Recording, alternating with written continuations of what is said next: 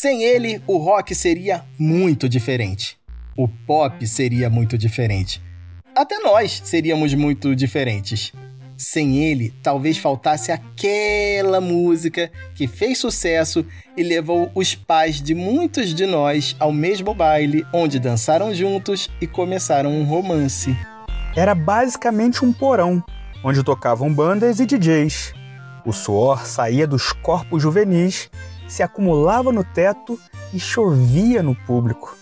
O Cavern Club transformou Liverpool, a Inglaterra e o mundo. Come on, baby! E ouve isso. No ar, ouve isso.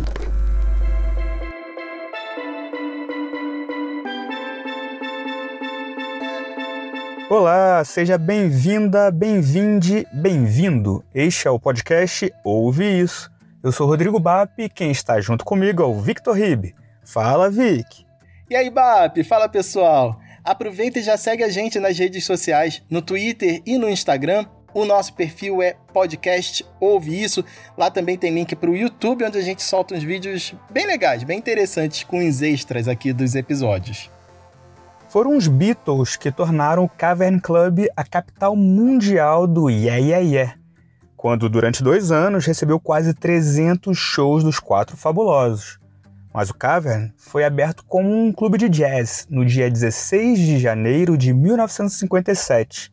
Não era exatamente uma ideia original, até o nome era copiado do Le Caveux, que funcionava em Paris. Mas tantas bandas que passaram por aquele palco em Liverpool ganharam o mundo que esse movimento, se é que podemos chamar assim, ganhou até um nome.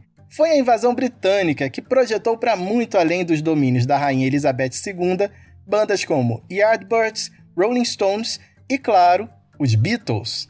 Ao longo dos três primeiros anos, recebeu grandes nomes do jazz britânico e também abriu espaço para um novo estilo musical, o skiffle. É um tipo de música feita a partir de instrumentos improvisados. Por exemplo, usava panelas ou latas como instrumentos de percussão e por aí. E fez tanto sucesso que no dia 26 de junho de 57 fez um festival com 20 bandas que tocavam skiffle. Entre elas o Deltones, que junto com Dick Dale gravaram um clássico da surf music, Mr. Lou.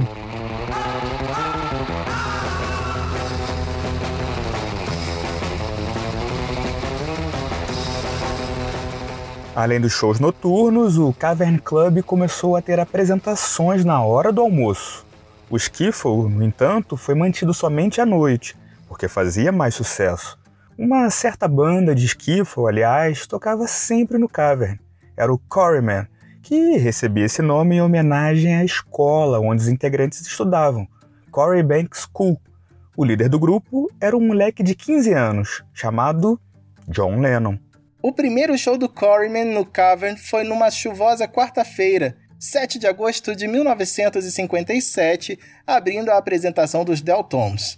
Uma semana antes tinha rolado a performance da banda de Ed Clayton, que, para variar, também tocava skiffle e trazia em sua formação o baterista Ringo Starr. O baixista Paul McCartney viu um show do Quarrymen e se amarrou, acabou entrando para a banda. A primeira apresentação com ele foi em janeiro de 58. Enquanto isso, o guitarrista George Harrison precisou esperar até o primeiro show dos Beatles, na hora do almoço, para conseguir pisar naquele palco. Foi no dia 9 de fevereiro de 1961.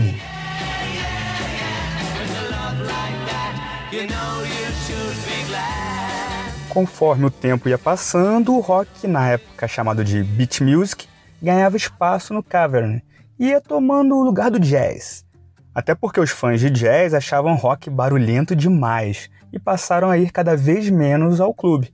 De repente, aquele clubinho que já havia sediado até concurso de Miss Liverpool se transformou num lugar obrigatório para as bandas de rock britânicas. Ninguém sabe precisar quando isso ocorreu, mas foi ali, no início da década de 60. Para você ter uma ideia, somente nos anos de 1961 e 62, os Beatles tocaram 293 vezes no Cavern Club. Isso dá uma média de quase três shows por semana. Também foi lá que George, John, Paul e Ringo conheceram o homem que mudaria suas vidas, o empresário Brian Epstein.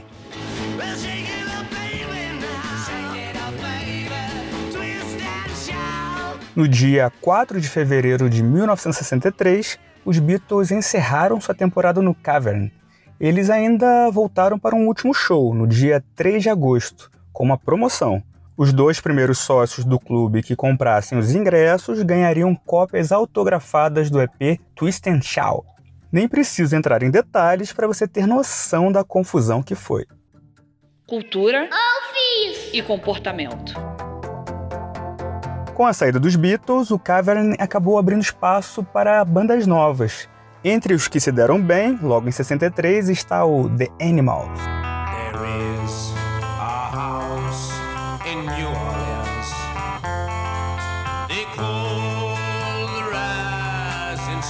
Em novembro de 63, outro bandão que havia se estabelecido em janeiro daquele ano e continua em atividade até hoje, com a mesma formação, tocou no Cavern. Subiam ao palco Mick Jagger, Keith Richards, Ron Wood e Charlie Watts.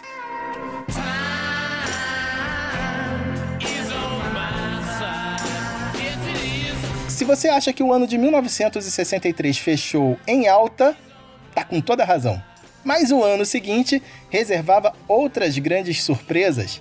Eric Clapton, que tinha 18 anos, havia acabado de sair de sua primeira banda, The Roosters, e entrado para os Yardbirds, banda que já contou também com Jimmy Page e Jeff Beck.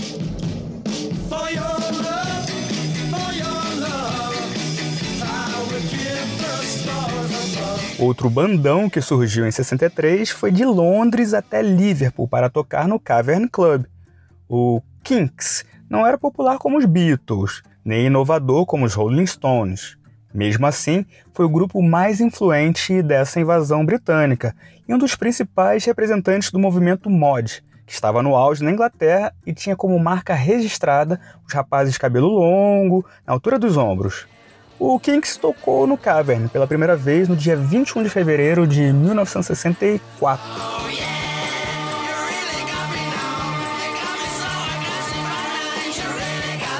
Outra banda mod e que foi influenciada diretamente pelo Kinks e tocou no Cavern foi The Who. Assim como os ídolos do Kinks, o Who viajou mais de 300 quilômetros de Londres até Liverpool. E se há muito tempo a gente curte The Who do lado de cá do Atlântico, isso só pode significar uma coisa: eles também fizeram parte da invasão britânica.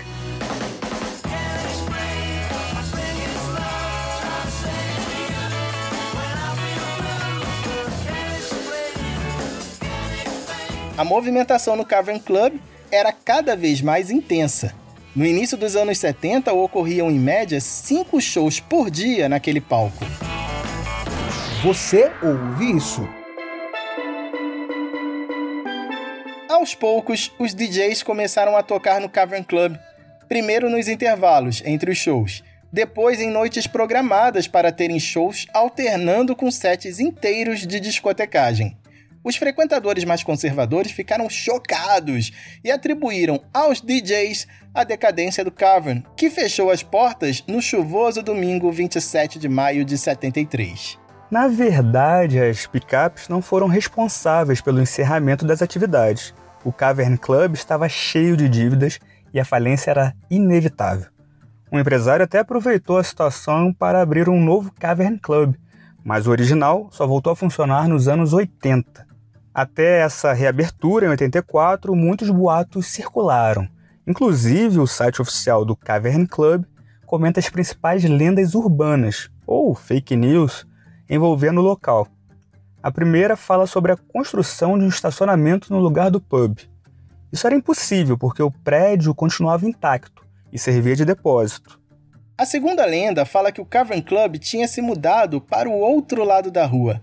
Na verdade, um empresário abriu do outro lado da rua um outro pub chamado The Cavern. Para evitar problemas, ele colocou uma placa dizendo que o verdadeiro Cavern Club ficava do outro lado da rua. Mas imagina quanta gente desavisada chegava lá sem ter internet para checar, né? Hoje, com a internet, o pessoal já cai em fake news direto. Com a trágica morte de John Lennon, em dezembro de 1980, a comoção coletiva tomou conta dos fãs e um arquiteto conseguiu permissão para reformar e reabrir o Cavern original, mas a estrutura do prédio estava comprometida. Então foi preciso demolir o Cavern Club e reconstruí-lo. E não foi uma demolição qualquer, não. Tiraram tijolo por tijolo, limparam e guardaram cerca de 15 mil que estavam em bom estado para usar no novo Cavern. No dia 26 de abril de 1984, quase 11 anos depois de ser fechado, o Cavern Club reabriu. Mas, mesmo tão famoso, o pub custou para conseguir recuperar a credibilidade e o reconhecimento que possuía antes de fechar.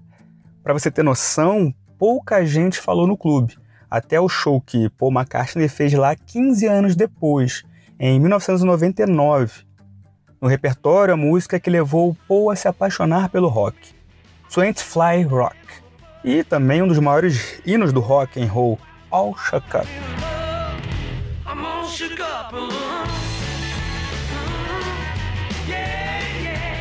Mesmo nos piores momentos de ostracismo, o Cavern Club foi local de peregrinação para qualquer bitomaníaco que se preze. E continua sendo. Regularmente o clube organiza tributos à banda mais famosa de Liverpool. Rolam encontros de fãs, bandas covers, uma festa. Mas o Cavern não vive só de passado. Em 2007, para comemorar os 50 anos do pub, eles lançaram um álbum triplo com 50 faixas. Isso mesmo, 50. A primeira é Please Please Me, dos Beatles, que não poderia faltar, né? Tem todos esses que a gente ouviu neste episódio, outros grandes nomes do rock também dos anos 80, como Queen, e também dos anos 90, como Oasis.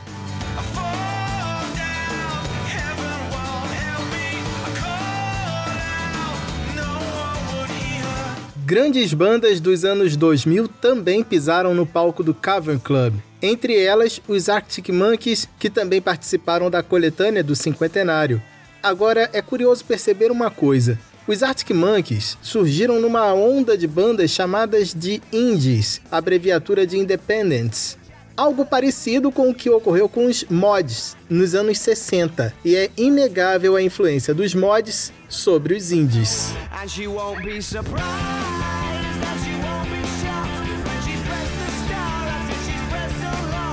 Hoje o Cavern Club de Liverpool ocupa apenas 75% da área original, mas ficou mais fundo, ou profundo, né?